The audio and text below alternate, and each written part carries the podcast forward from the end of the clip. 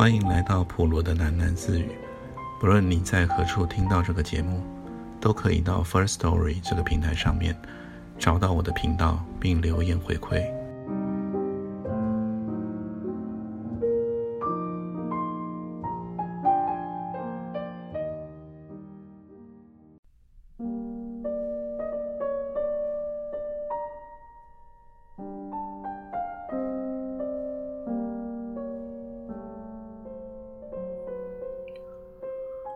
王雄啊，你家里还有一些什么人呢？有一晚，我和王雄在园子里乘凉。王雄和我谈起他湖南湘阴乡下的老家的时候，我问他道：“哦，呃，有个老娘啊，不晓得还在不在呢？”王雄说道：“还有。”突然间，他变得有点扭捏起来了，结结巴巴地告诉我：“原来他没有出来以前，老早便定下亲了，是他老娘从隔壁村买来的一个小妹子。那时他才十岁呢，只有这么高啊。”王雄说着，用手比了一下，他那个小妹子好吃懒做。他老娘时常拿扫把打他的屁股，一打他，他就躲到他的身后去。小妹子啊，长得白白胖胖的，是个很傻气的丫头啊。王雄说，他咧着嘴笑了起来。给你一挂鱿鱼吃啊！夏女喜妹突然走到了王雄的身后。伸过手来，把一挂烤鱿鱼拎到了王雄的脸上。他刚洗完头，也到园子里来乘凉。喜妹是个极肥壮的女人，偏偏又喜欢穿紧身衣服，全身总是哭得肉绽绽的，脸上一尽涂得油白油白，画着一双浓浓的假眉毛，看人的时候。也斜着一对小眼睛，很不炫的把嘴巴一撇，自以为很有风情的样子。舅妈说：“王雄和喜妹的八字一定犯了冲。”王雄一来，便和他成了死对头。王雄每次一看见他，就避得远远的，但是喜妹偏偏又喜欢去撩拨他。每逢他逗得他红头赤脸的当儿，他就大乐起来。王雄很鲁莽地把喜妹的手一拨，闷吼了两下，扭过头去，皱起了眉头，便不肯出声了。喜妹扑哧地笑了起来，她仰起头，把那一块烤鱿鱼往嘴巴里一送，摇着一头湿淋淋的长发，便走到了那一丛芭蕉树下。一张藤靠椅上躺了下去。园子里，一轮黄黄的大月亮刚爬过了墙头，照的那一些肥大的芭蕉树叶都发亮了。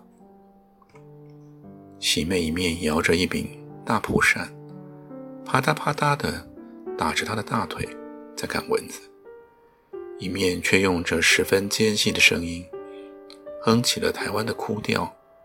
闹五经，王雄忽然立起身，头也不回，拖着他那庞大的身躯，便向屋内走了进去。丽儿到底是一个十分聪明的孩子。暑假中，我只替他补习了几个礼拜，他很轻巧的便考上了省立二女中。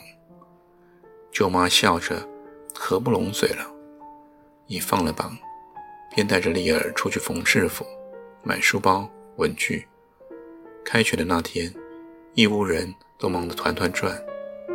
舅妈亲自替丽儿理了书包、烫了制服。当丽儿穿着她那一身笔挺的童军制服的时候，挂了一身的配件，很俏皮的歪戴着一顶童军帽，提着一只黑皮新书包，摇摇摆摆。神气十足地走出了大门口，顷刻间，他好像长大了许多似的，俨然是一副中学生的派头了。王雄老早便推着三轮车在门口候着。丽儿一走出去，王雄好像猛吃了一惊似的，呆望着丽儿，半晌都说不出话来。丽儿把书包往三轮车上一扔，很轻快的便跳了上了车去，朝着我们挥了一挥手，然后把王雄猛推了一把，叫道：“走啊，王雄！”丽儿对他的中学生活十分着迷，头几天放学回来，制服也不肯脱，在镜子面前看了又看，照了又照。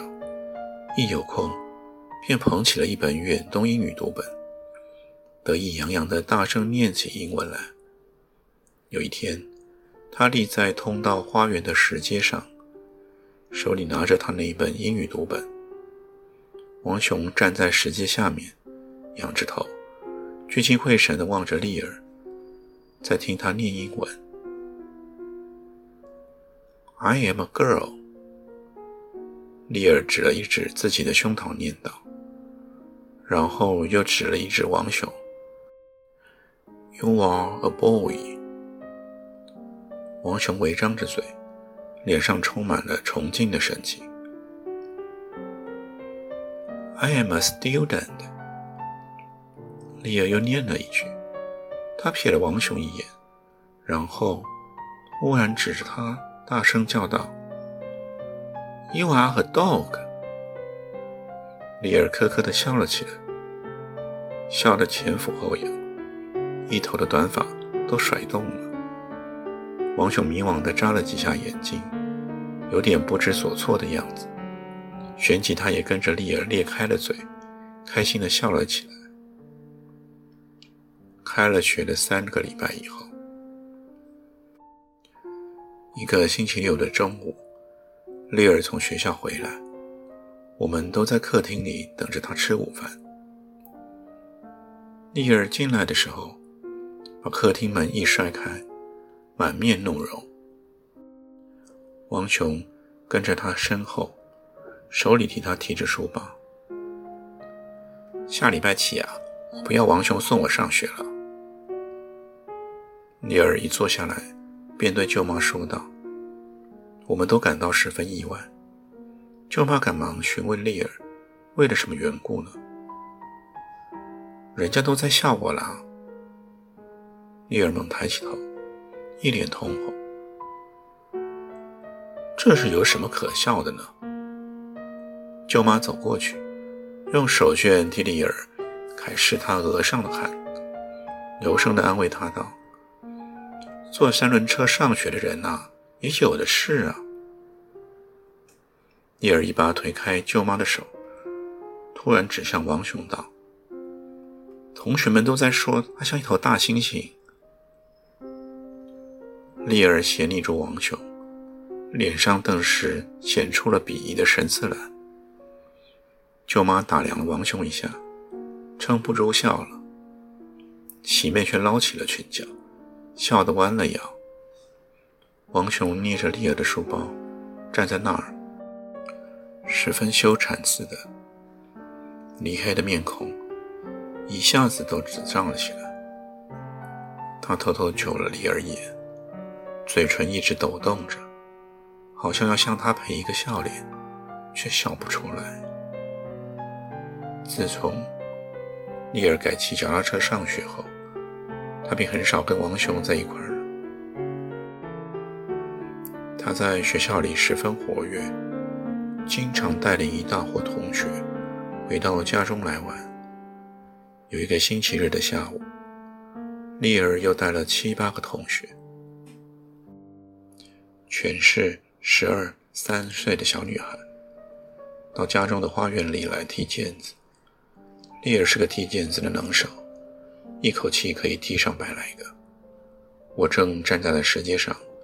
望着那群小女孩，个个捞起了裙子，兴高采烈地踢着毽子。忽然看见王雄从那一丛芭蕉树后闪了出来，朝着丽儿直招手，悄悄地叫道：“丽儿啊，你来干什么？”丽儿走了过来，有点不耐烦地问道：“你看，我给你找了什么东西来啊？”王雄从一个牛皮纸袋里拿出了一只精致的玻璃水缸来，里面有两条金鱼在游动着。我从前买过一缸金鱼送给丽儿，丽儿非常喜爱，挂在她的窗台上，天天叫王雄喂红虫给鱼吃。后来让隔壁一只猫跑来捣饭吃掉了，丽儿哭得十分伤心，我哄着她答应。替他再买一缸，后来竟把这事给忘了。谁还玩那个玩意儿？丽儿把面一扬，很不屑地说道：“我找了好久才找到这两条呢。”王雄急切地说道：“我踢毽子去了。”丽儿一扭头便想跑开。这是两条凤尾的。王雄一把抓住了丽儿一只膀子，把那缸金鱼擒到了丽儿脸上，让她看。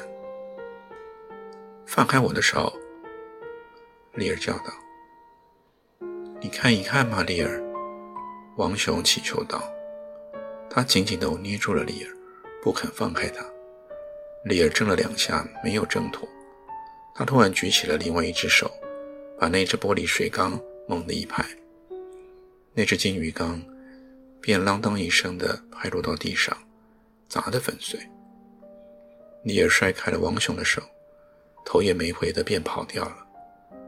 缸里的水溅了一地，那两条艳红的金鱼便在地上拼命的跳跃起来。王雄惊叫了一声，蹲下身去，两手握住拳头，对着那两条挣扎的金鱼，不知该怎么去救它们才好。那两条娇艳的金鱼，最后分身的猛跳了几下，便跌落在地上，不能动弹了。王雄举着头，呆呆地望着那两条垂死的金鱼，半晌，他才用手掂起了两条金鱼的尾巴，把鱼搁在了他的手掌上，捧着，走出了花园。自从那一次之后。王雄变得格外沉默起来，一有空他便避到园子里讲话。每一天，他都要把那百来株杜鹃花浇个几遍。清晨傍晚，总看到他那个庞大的身躯，在那片花丛之中孤独地徘徊着。他垂着头，微微弯着腰，手里执着一根长竹竿水瓢。一下又一下，哗啦哗啦，十分沉缓的，十分用心的，在灌溉着他亲手栽的那些杜鹃花。无论什么人跟他说话，他应该不理睬。有时舅妈叫急了，他才干哑着嗓子，应着一声“是太太”，旋即他又闷声不响，躲到花园里去。直到出事的前一天。喜妹在园子里的水龙头接水洗杯的，王雄老早便在龙头上挂着一只水桶，盛水浇花了。喜妹把王雄那一只装得半满的水桶取了下来，将自己的洗衣盆搁到了龙头下面去。王雄突然走了过来，也不作声，一脚便把水盆踢翻了。盆里的水溅得喜妹一身，喜妹顿时恼怒得满面绯红。